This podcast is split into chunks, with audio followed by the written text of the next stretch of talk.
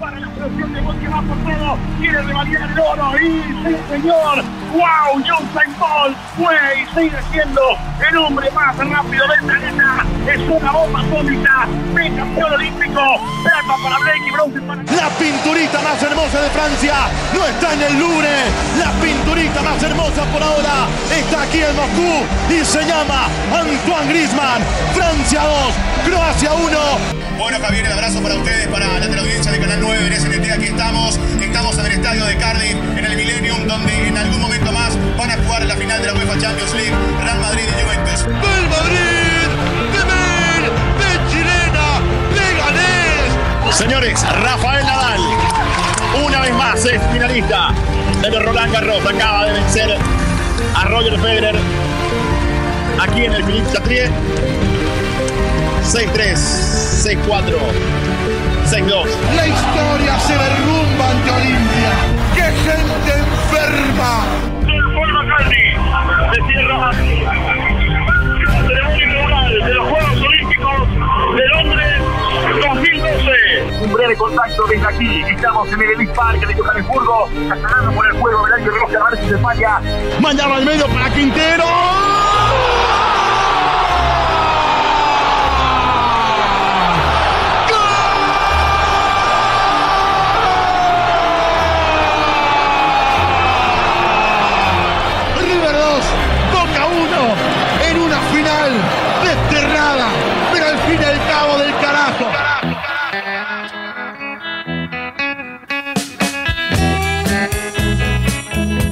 Coberturas, historias, vivencias. Un viaje por esos caminos del deporte y el apasionante mundo del periodismo deportivo. Señoras y señores, con ustedes, Chipi Vera, para que al final de este partido o de este podcast nos saludemos y digamos, bien jugado.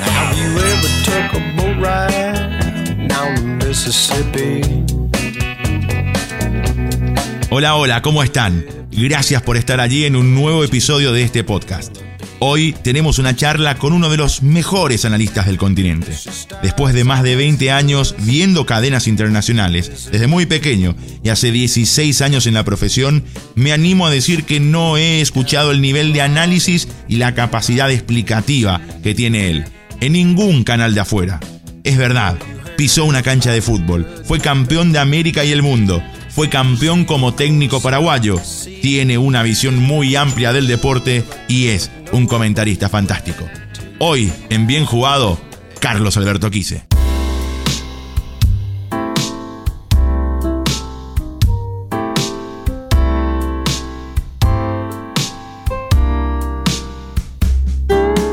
Carlos Quise, ¿cómo estás?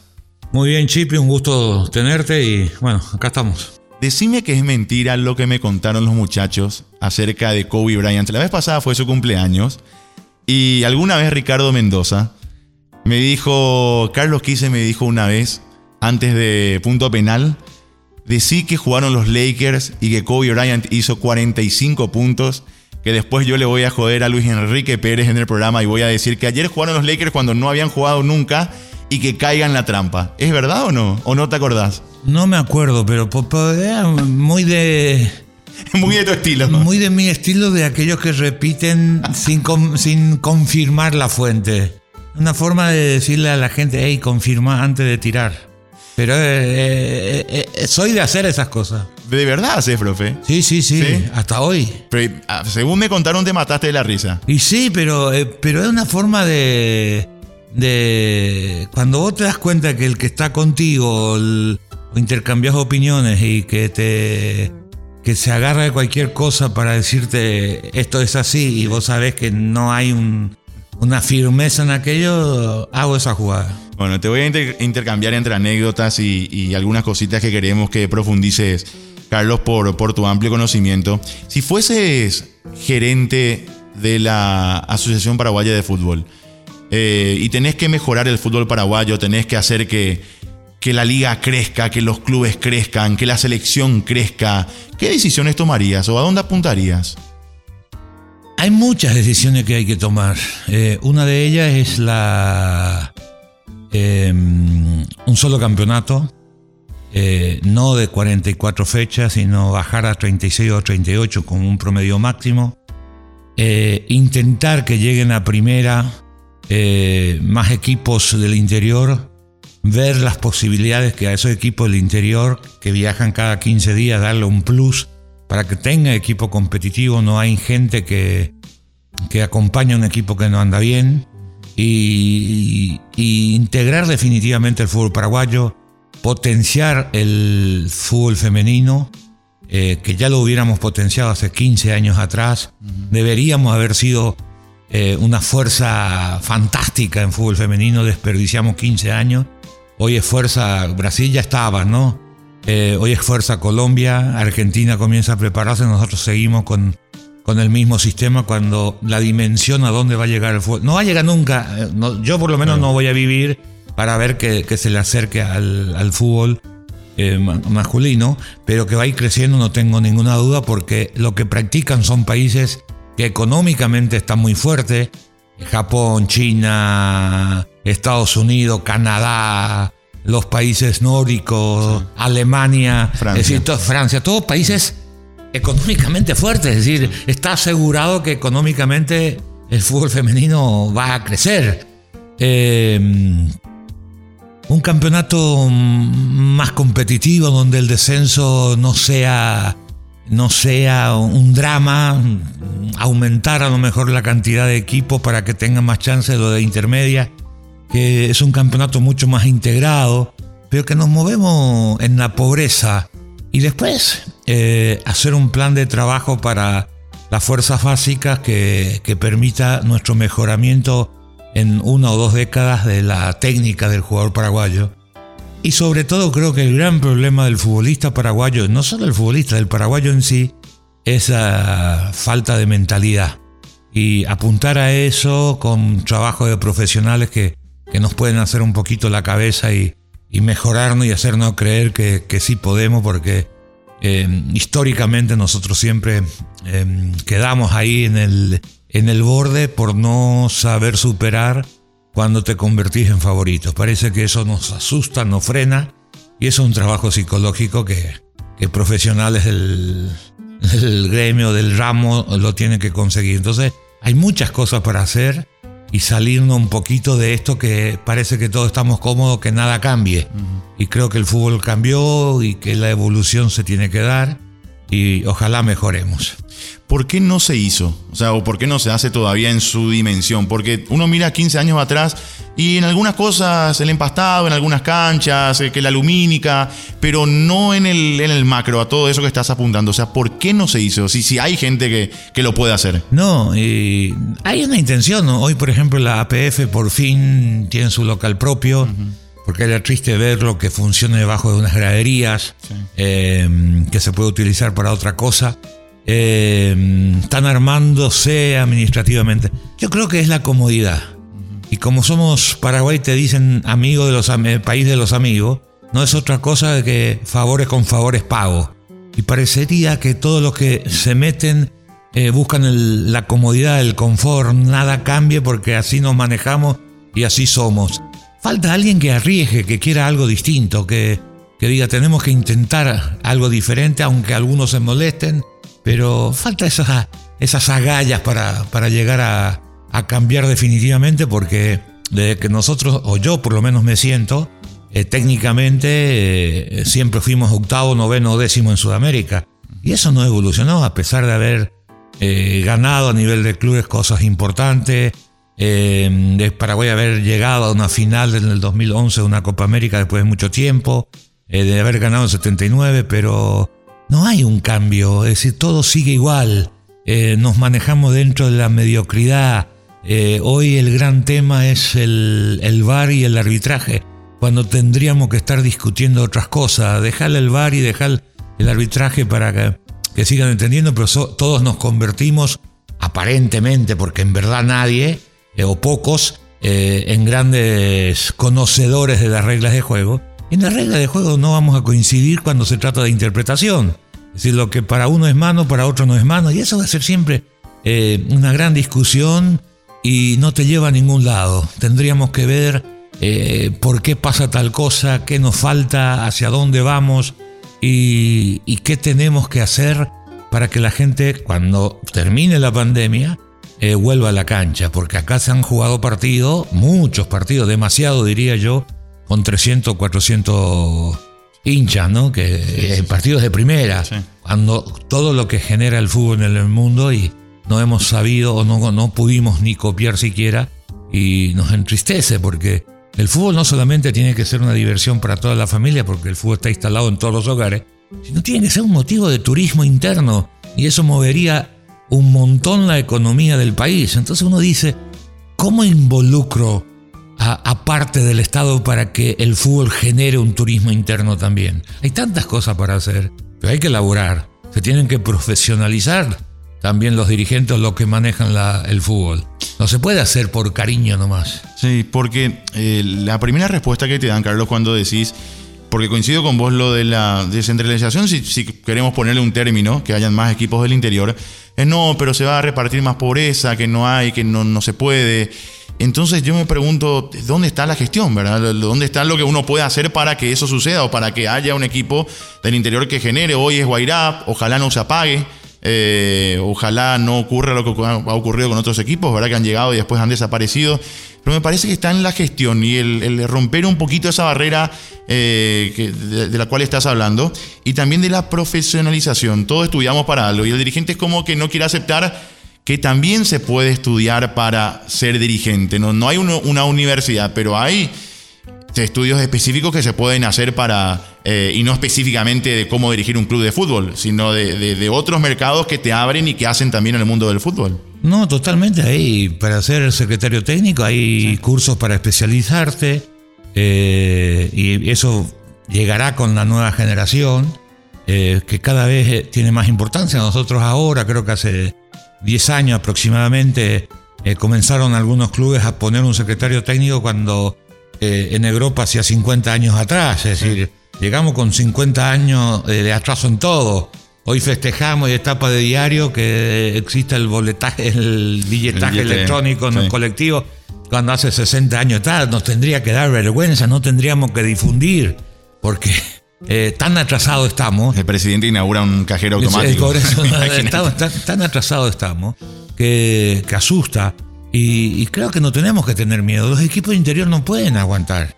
Porque todos sus jugadores que llevan, porque la categoría, aunque no crea, hay mucha diferencia entre intermedia y primera. Y tener que hacer un nuevo equipo. Y te quedan dos o tres de lo que jugaron el, campeonato. Y la preparación es distinta. Entonces tienen que llevar todo de, otro lado. Y aparte del salario, eh, tenés que darle vivienda. Es como traer un extranjero que siempre te sale un poquito más caro que el, jugador nacional. Y, no le alcanza, no tienen cómo eh, competir. Y si no arman una base de chicos que van creciendo en sus fuerzas básicas, eh, el tercer o cuarto año va a tener que ir de vuelta a la, intermedia. ¿Por qué? Porque tienen que, tiene demasiado gasto de infraestructura y eso termina perjudicando el rendimiento. Y sobre todo también está aquello de que si son jugadores de la zona, tienen otra identificación con la gente. Y a eso no se apunta, no apuntó nadie, no apuntó Carapeguá, Ciudad del Este, ni Villarrica en este momento. Pero hay zonas fantásticas en Asunción que pueden competir tranquilamente, caso mismo Ciudad del Este, Villarrica, Oviedo, Caguazú, Encarnación, Pilar, Misiones. Son, son ciudades que hay que potenciar pero no potenciar como producto de la casualidad y del azar, sino de, haber trabajado con una infraestructura en donde se involucra la mayor cantidad de gente de la comunidad. Solo no lo vas a hacer, pero tenés que presentar un plan. ¿Cuál es el plan? Y bueno, los que están tienen que preocuparse en hacer si en verdad queremos mejorar definitivamente. ¿Sabés lo que es para la zona del Guairá que los chicos de todo el departamento vayan, entrenen, tengan profesores de primer nivel, eh, es completar su enseñanza, es alejarle de la droga, del bandidaje, de, un montón de cosas. Y bueno, no se lo ve así. Entonces, eh, es insólito. Yo siempre digo, es increíble cómo queremos y por qué tenemos problemas cuando tenemos que ganar el partido, y esto históricamente es así. Repasemos las eliminatorias y vamos dando cuenta que siempre perdimos la eliminatoria acá desde que yo me siento 69, 73, 77, 81, en el 85 clasificamos para el 86 porque hubo repechaje. Eh, después, el año pasado con Venezuela, el último. Eh, eh, siempre acá. ¿Y por qué? Porque todos los que quieran descubrir talento van a buscar en las zonas más pobres del país. No está mal, digo, pero esos, esos chicos ya nacen con algunas deficiencias alimentarias por las condiciones y de ahí le traemos a los 14, a los 13, a los 15 años a alimentarlo en, en la sede de los clubes que gastan en chicos como Olimpia, Libertad, Guaraní Cerro. Pero ¿cómo aquello no soluciona más? El déficit que tuvo en su infancia, en su niñez, en- cuando nació el chico, ya no. Entonces no vas a conseguir un jugador fuerte mentalmente. Y acá, con la doble escolaridad, se acaba cuando termina la secundaria. Porque, hey, ¿cuántos llegan? Entonces, como no hay entrenamiento en horario nocturno, los chicos dejan, de 16, 17 años que podían tener y están bien alimentados, se tienen que dedicar a otro deporte, al básquetbol, al driveway, a cualquier otro deporte, porque no hay ni un equipo que entrena la noche. En un país con la cantidad de energía que tenemos, nadie quiere gastar plata para entrenar de noche. Entonces, ahí comienzan las dificultades. Los chicos que juegan bien y que están bien alimentados, comienzan a tener problemas de los 14 a 15 años. ¿Y sabes cuánto talento se desperdicia? Porque el talento no, no está solo allá en los confines del Paraguay. El talento está en todos lados. Hay que buscar Sí. y hay que encontrar. Ahora, la alimentación, eh, hay una zona del país que es más rica. Encarnación es una zona rica, Santa Rita, están bien alimentados los chicos, porque son zonas productivas. ¿Vos tenés jugadores de Santa Rita? ¿Vos tenés jugadores de Encarnación? Uno nunca escucha. ¿Entendés? Entonces algo estás haciendo mal. Si la zona donde están mejores alimentados los chicos no juegan a la pelota. Al básquetbol sí. ¿Por Sí. qué? Y Tradición, Porque costumbre. no, porque juegan, entrenan de noche. Sí. ¿Entendés? Entonces no, siguen estudiando, siguen laburando y entonces en sus tiempos libres a la noche Claro. practican. Pero en fútbol no pueden porque no hay un equipo. Entonces hay tantas cosas para, para mejorar y parecería que, yo no digo que no ven, yo, digo que no quieren hacer.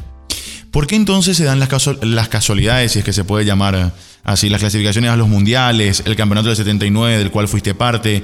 ¿Qué se tiene que dar para que eh, eso se genere cuando hay una desventaja en cuanto a la estructura que tenemos en comparación a otros países? La aparición de. Esto me lo dijo Hugo, Hugo, Hugo Talavera, allá por el 80, 79, al terminar la Copa, haber ganado. Era el líder del equipo.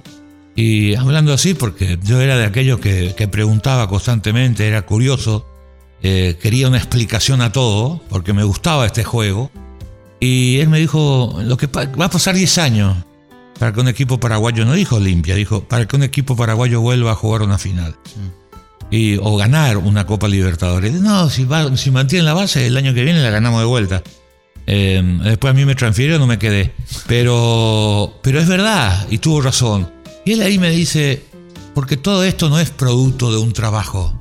Este es producto de una generación de buenos jugadores que aparecieron. Y ahí vos te das cuenta con la selección, con un liderazgo, ponerle en su primer momento con Chila, después aparecieron los otros, pero un mismo grupo que venía de, de años atrás juntos y esos son los que consiguieron.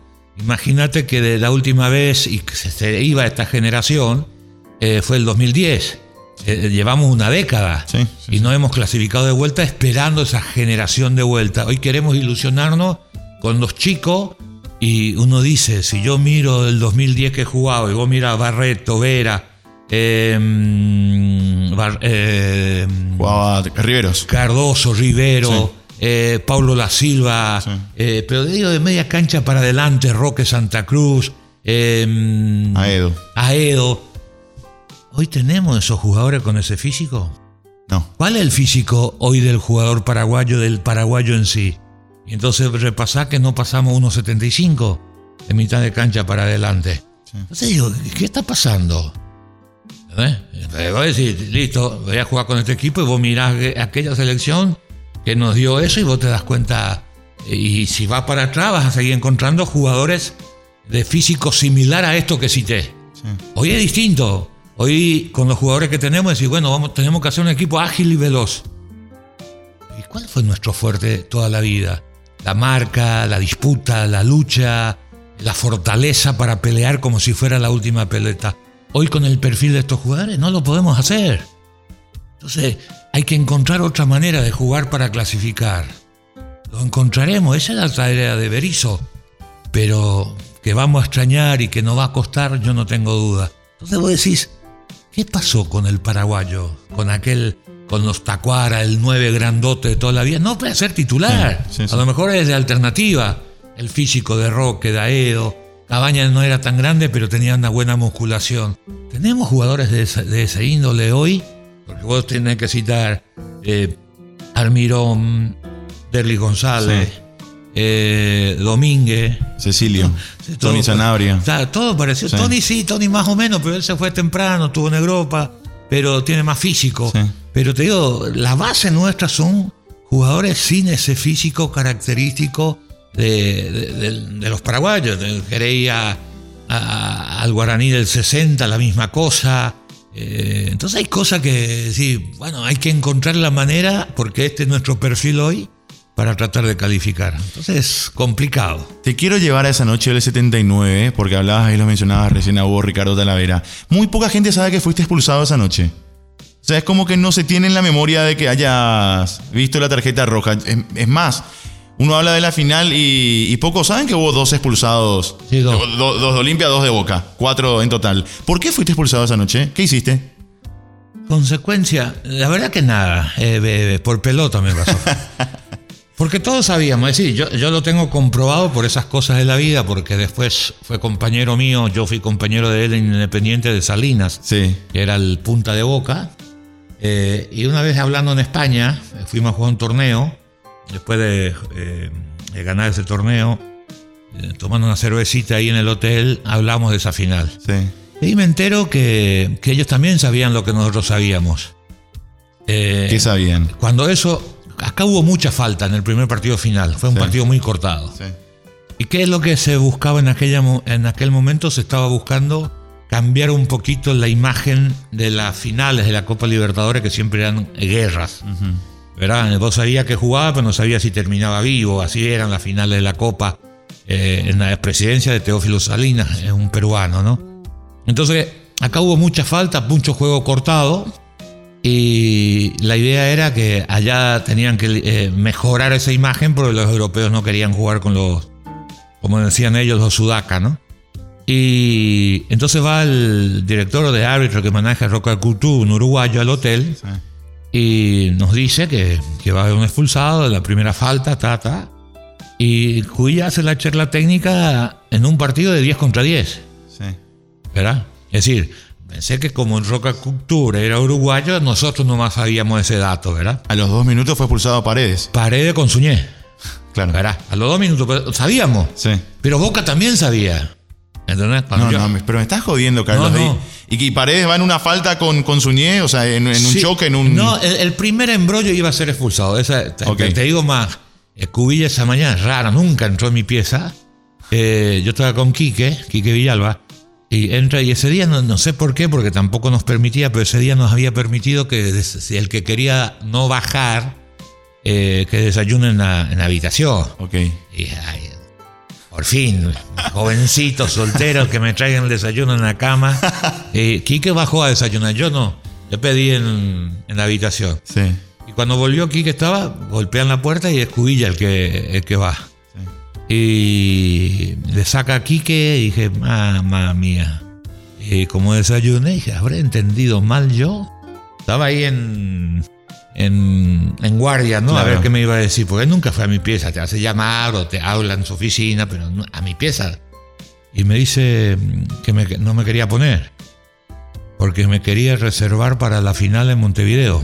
Porque yo era el candidato por el partido de acá A ser expulsado. a ser expulsado. Le digo, yo no, yo voy a jugar, no me van a echar, voy a jugar hoy y si no salimos campeones hoy voy a jugar el domingo. A mí no me va a echar.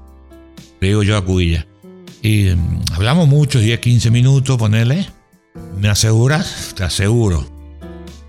Entonces ahí me dijo, bueno, listo, está, jugás, arranca. Eh, convencidísimo, mira, si no le decía así, me quedo para Montevideo, te- me moría. perdías. hoy día. Sí, sí. Y al comenzar el partido sabíamos que en el primer lío iba a haber un, porque en el primer lío se va. Sí. Y le, dijo, le había dicho ya Roca Cutor. Entonces cuando viene la pelota me tocan a mí, creo que Luisito, no sé quién, y yo veo que viene, pues, los dos equipos presionábamos. No como el pressing, el pressing de otro tipo, de 3-4 ahí, todo para chicas. Y cuando yo veo, tiro para atrás a Roberto. Roberto para, pero Roberto eh, siempre le rebotaba medio metro más Ok. o menos la pelota. Y se le van, después pasan a mi lado y se van a Roberto a presionarlo.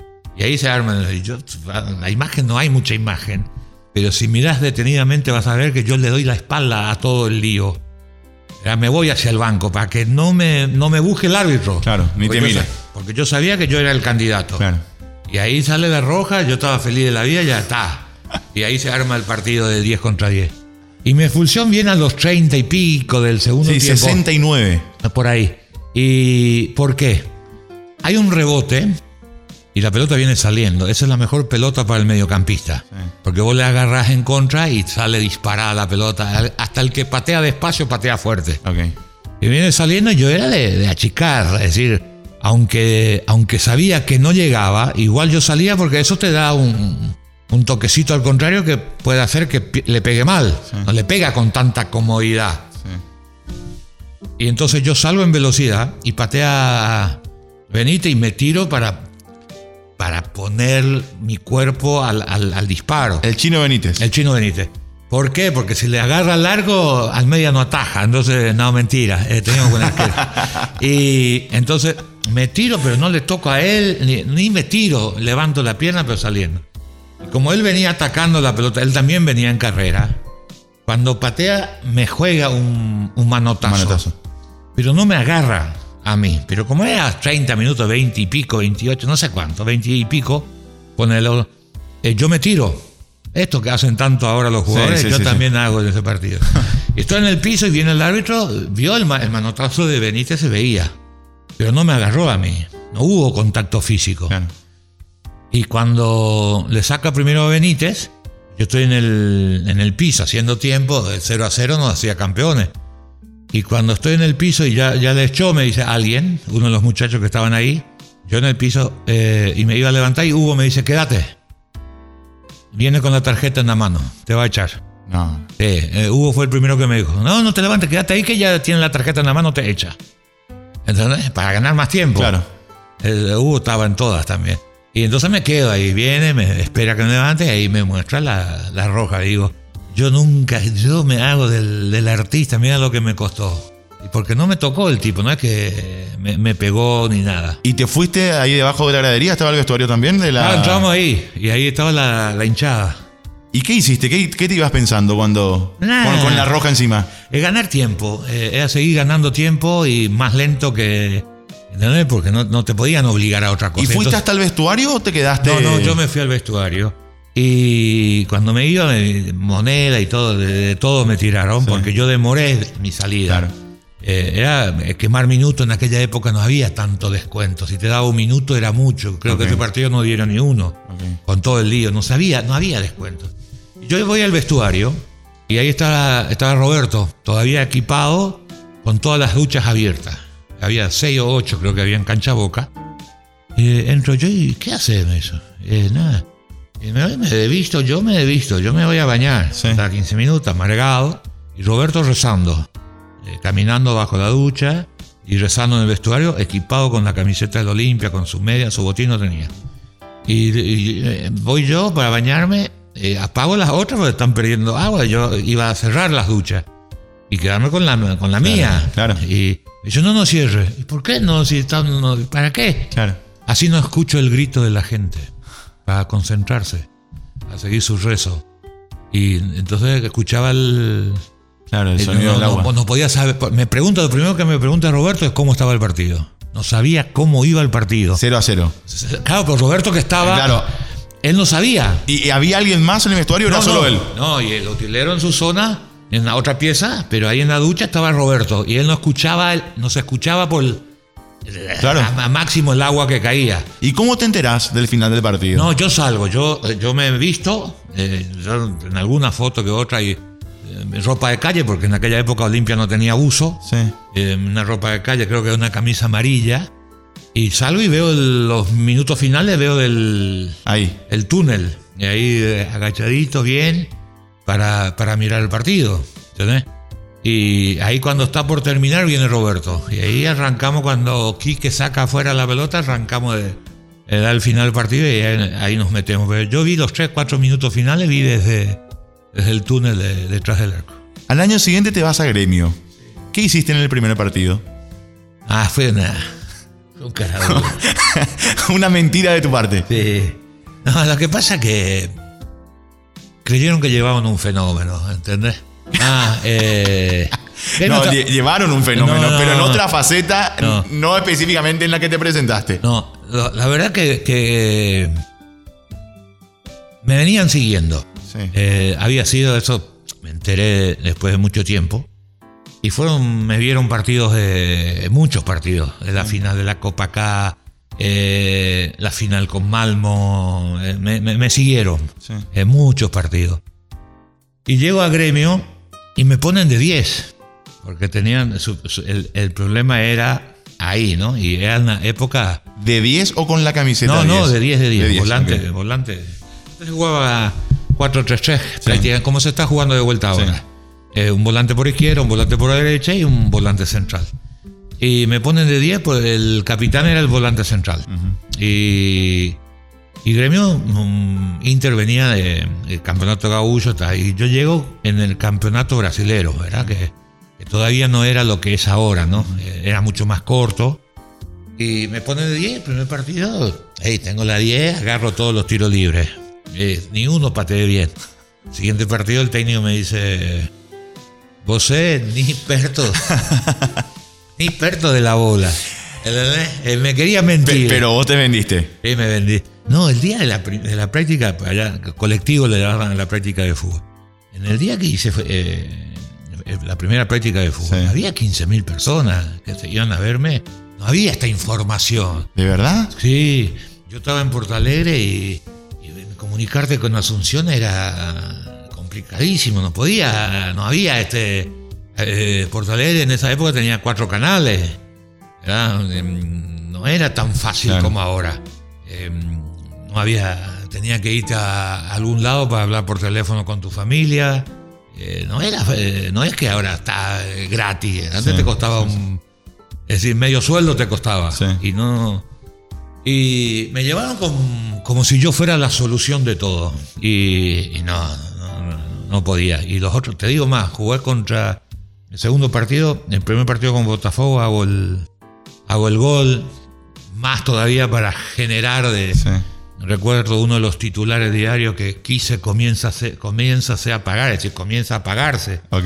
¿Entendés? Después voy a jugar contra Corinthians en San Pablo, en el Murumbi, y entra un jugador que, que era un jugador fantástico. Sí. Viro Viro. ¿Te acordás de Viro Viro? Jugó en Italia Sí, mucho sí, tiempo con Maradona, un jugador. Entró y me marcó de cara. Como si me seguía por todos lados. Me fui, me- y eh, al comenzar el segundo tiempo pe- pedí cambio, que no, no- la tocaba. ¿Qué le debía tocar? Tenía más estado que yo. y eran distintas las preparaciones.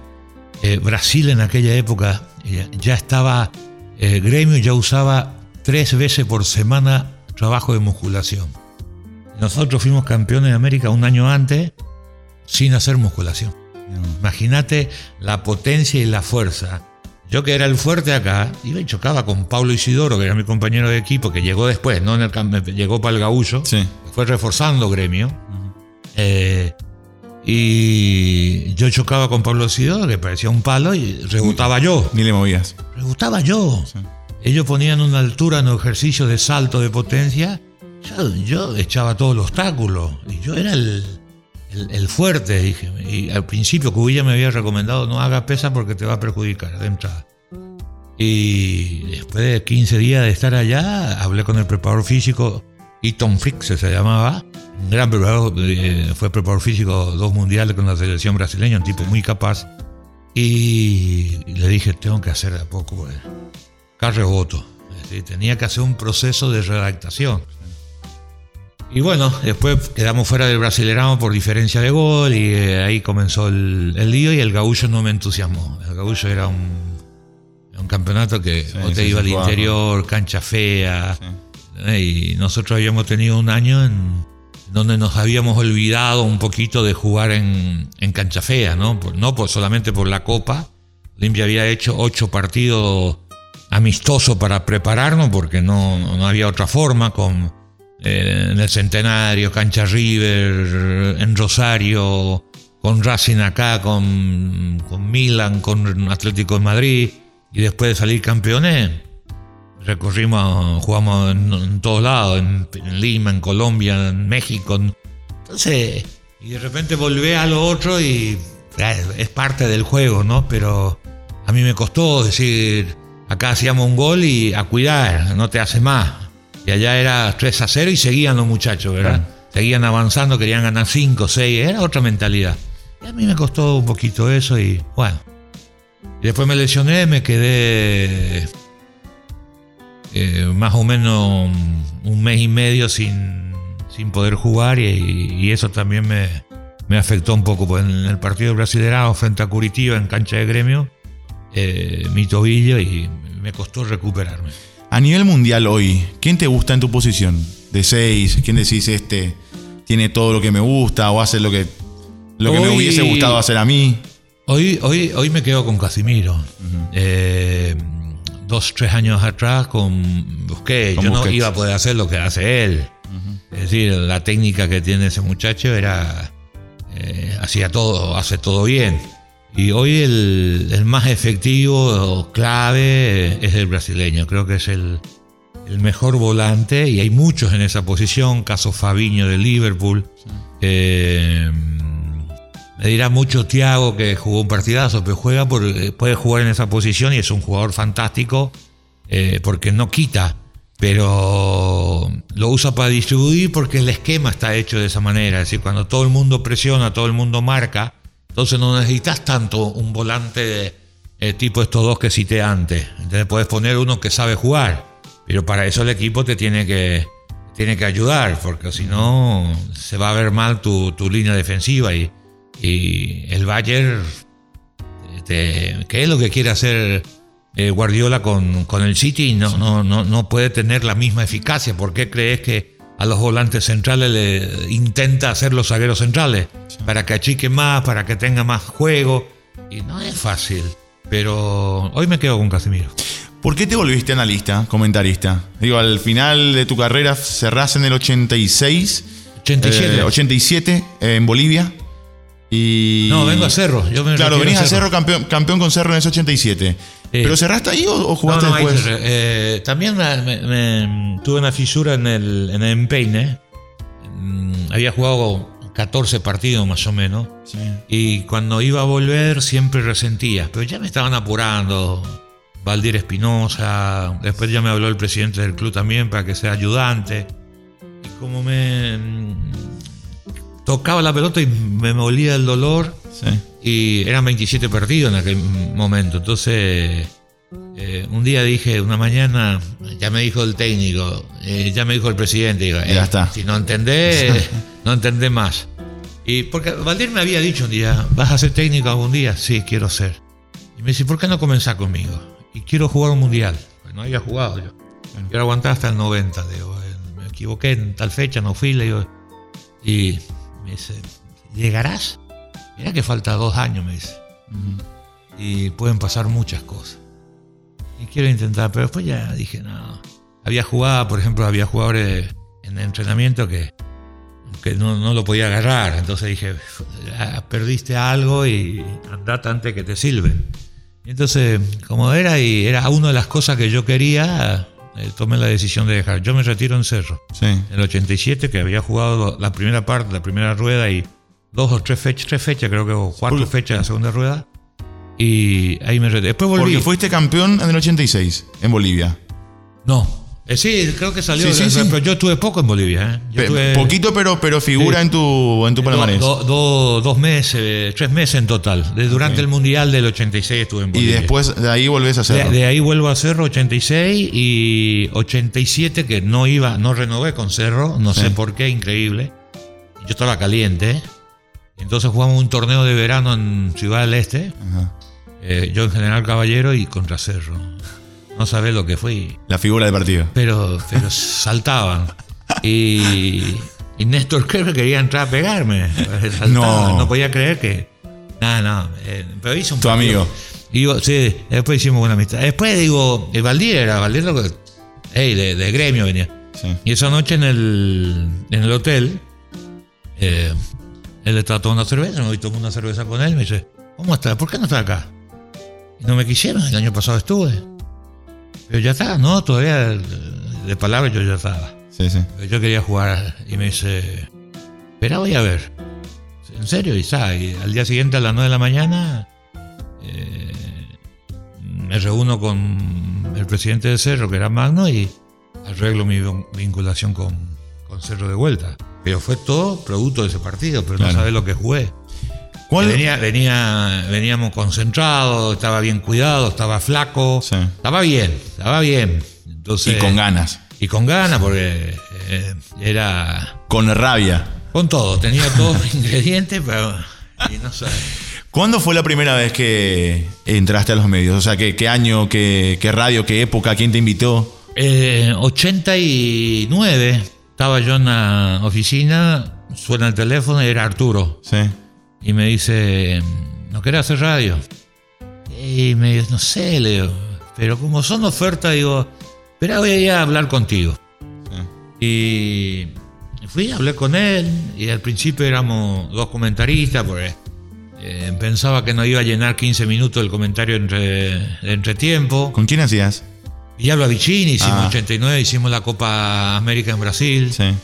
eh, pan de Dios. Y ahí Arturo, aparte del primero de marzo, eh, me lleva con él a Canal 9. sí.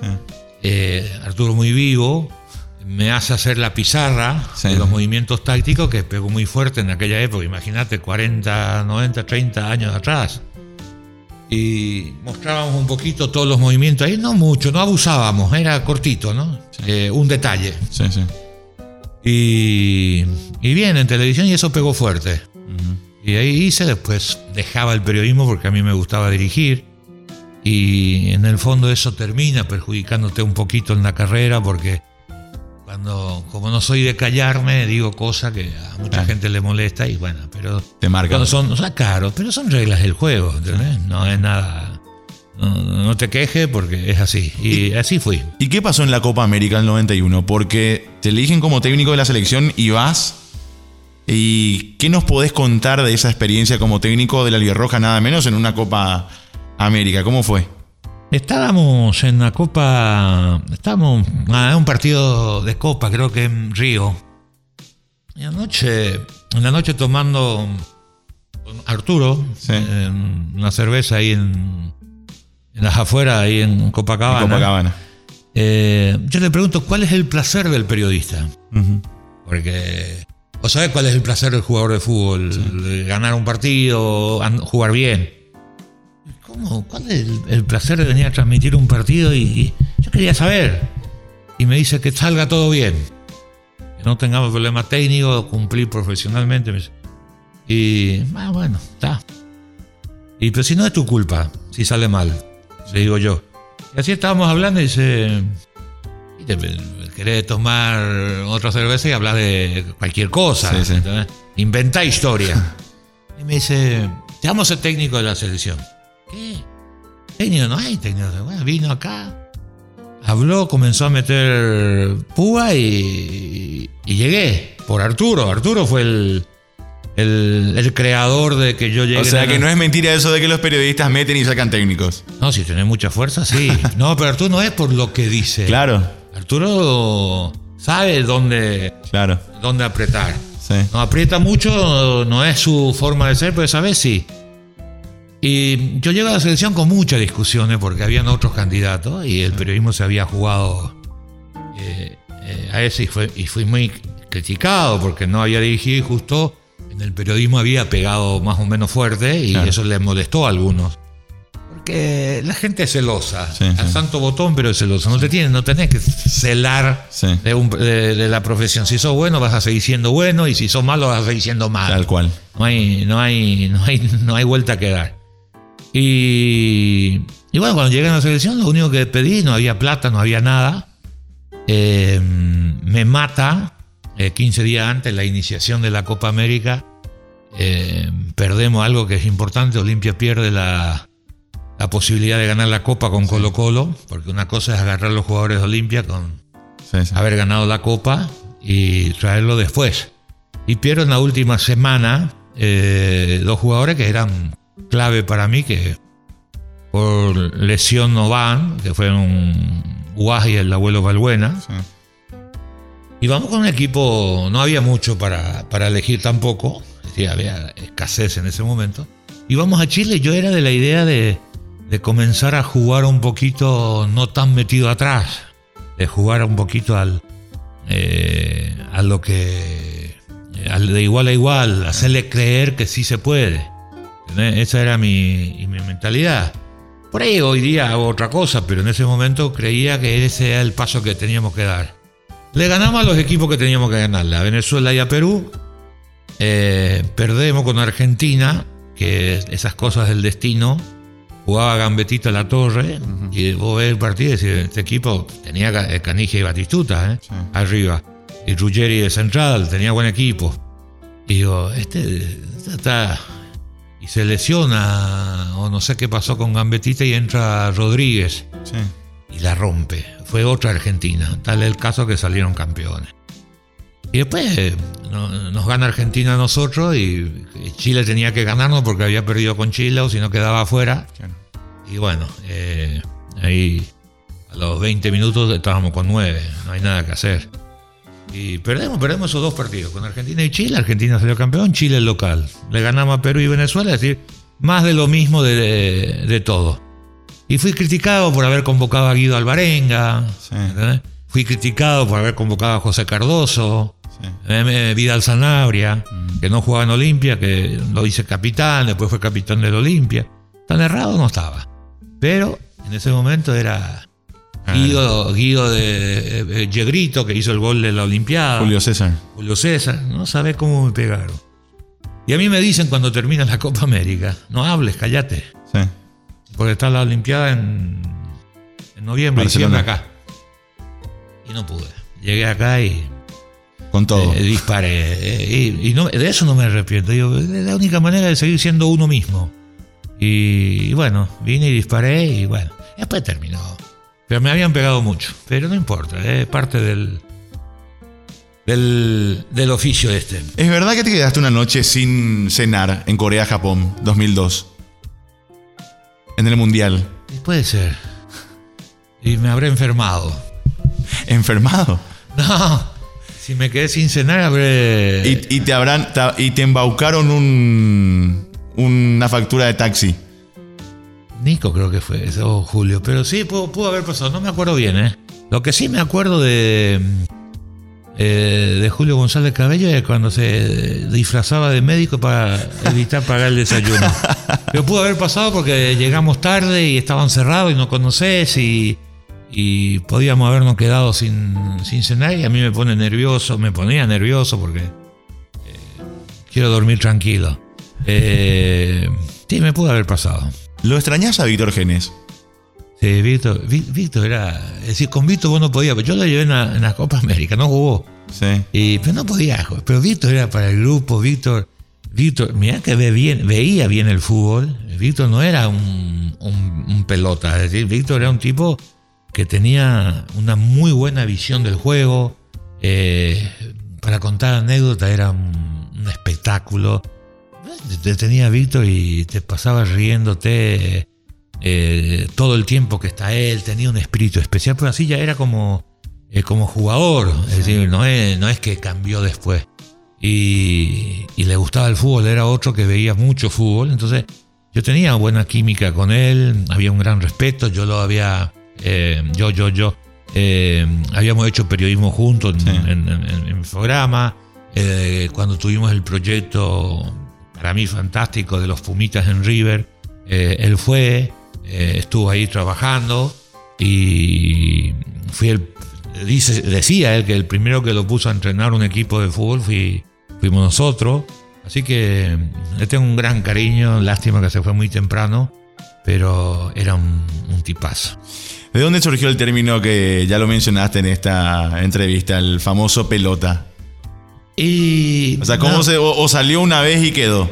Porque no quiero decir lo otro. Entonces, no, eh, no fue ni de periodistas, fue un- hasta diría más para por respeto a un cronista que de- después de un partido digo y te- viste cuando te- son reiterativos Sí, en la sí, misma sí. cosa, entonces le dije, para no decirle lo otro, le dije, No seas pelota. no seas pelota. Y al día siguiente me, me acuerdo, hasta Humberto me lo llamó. ¿Entendés? Eh, que en ese momento la fuerza que tenía el programa en la mañana estaba. Claro. Y le expliqué, le dije, no, eh, le digo esto por no decirle otra cosa. Le digo, porque lo que se merecía era. Le contestaba uno, dos y te sigue con el mismo, está listo. O querés que le diga lo otro. Yo no tengo problema de decirle, ¿eh? Pero por el oyente, porque escucha, digo, ahí hasta por educación para suavizar un poquito y que interpreten como quiera. Pero ahí después use siempre. ¿Qué reacción tuviste cuando viste tu sticker en WhatsApp de no le mientas a la gente? Nada, me gustó. ¿Te gustó? Eh, Sa- ¿Sabés quién lo hizo? no, no sé. Yo tampoco. No, bueno. no, no, de verdad no lo sé, pero. Ah, eh, a mí me encanta la, la genialidad de los perros, Sí.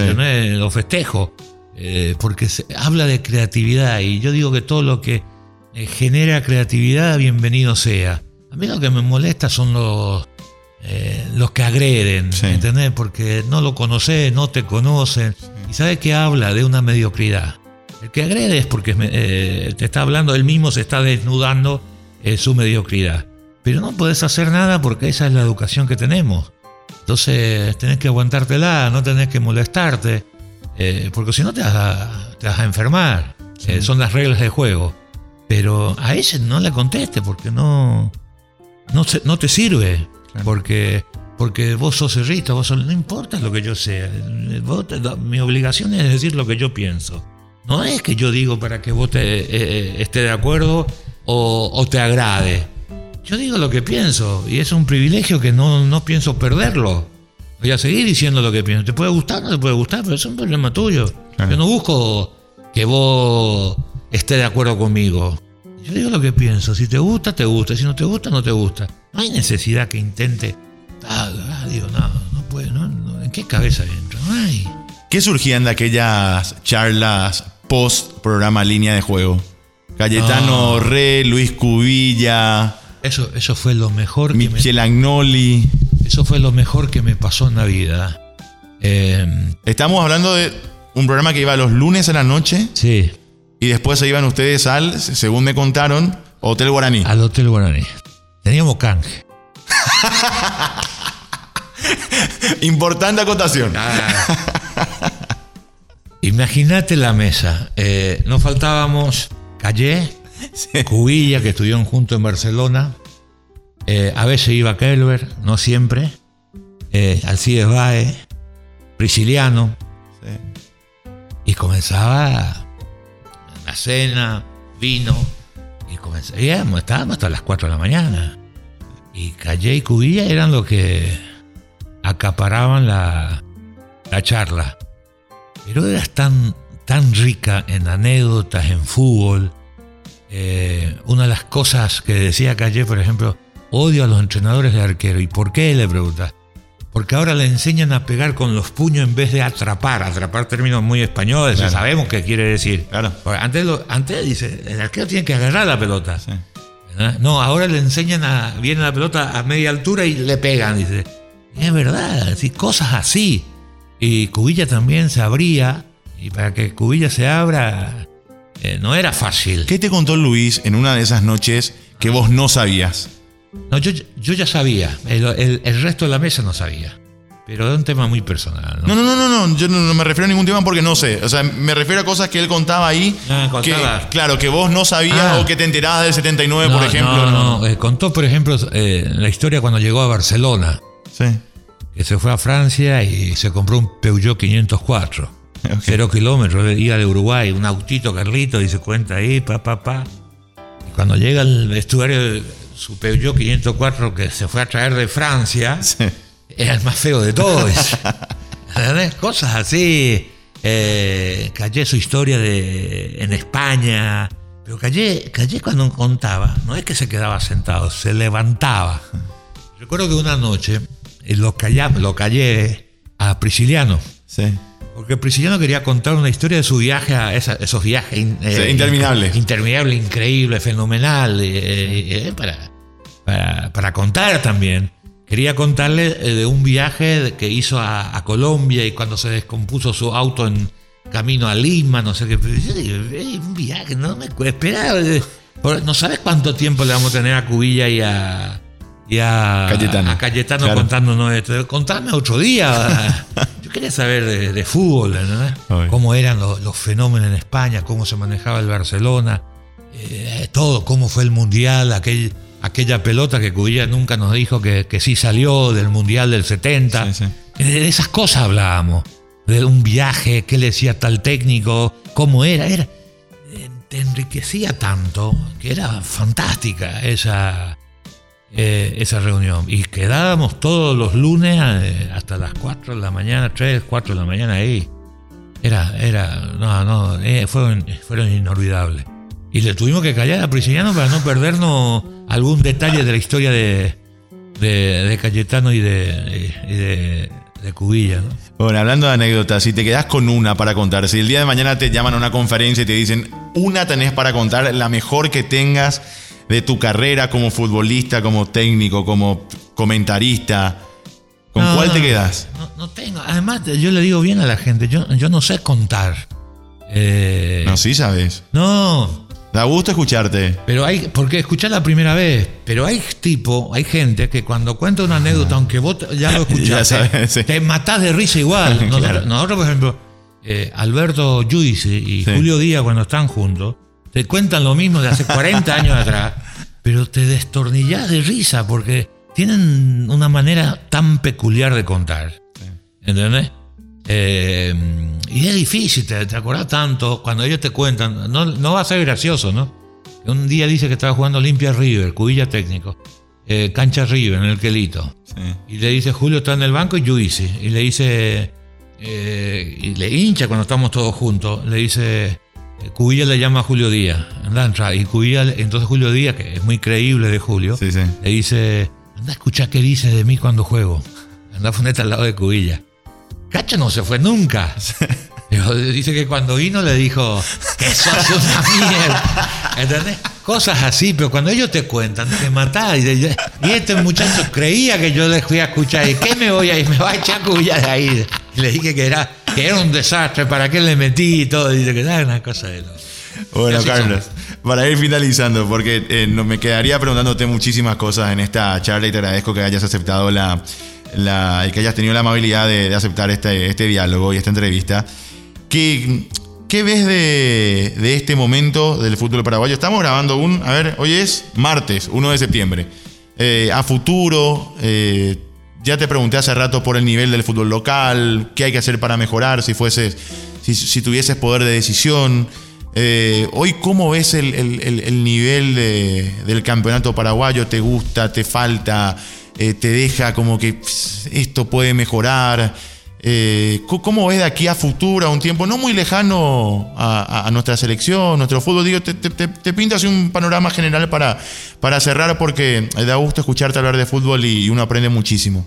Es lo que tenemos, ¿no? Eh, hay partidos que, que son entretenidos. eh, no tenemos mucha técnica, pero nunca tuvimos mucha técnica. Es decir, decir, eh, antes era mejor que. No, mentira. Yo no, yo no entro en esa.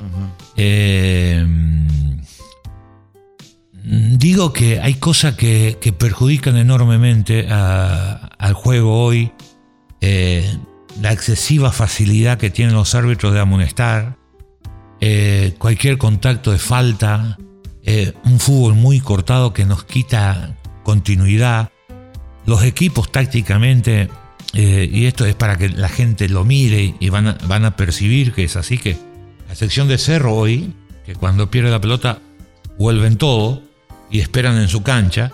Los otros equipos vas a ver, juega San Lorenzo, Luque, Luque, River, eh, sea el partido que sea, van a ver que cuando la pelota transporta y uno ve la cámara, no hay jugadores cercanos, es decir, el más cercano está a 4 metros y ese no es el fútbol cuando te atacan.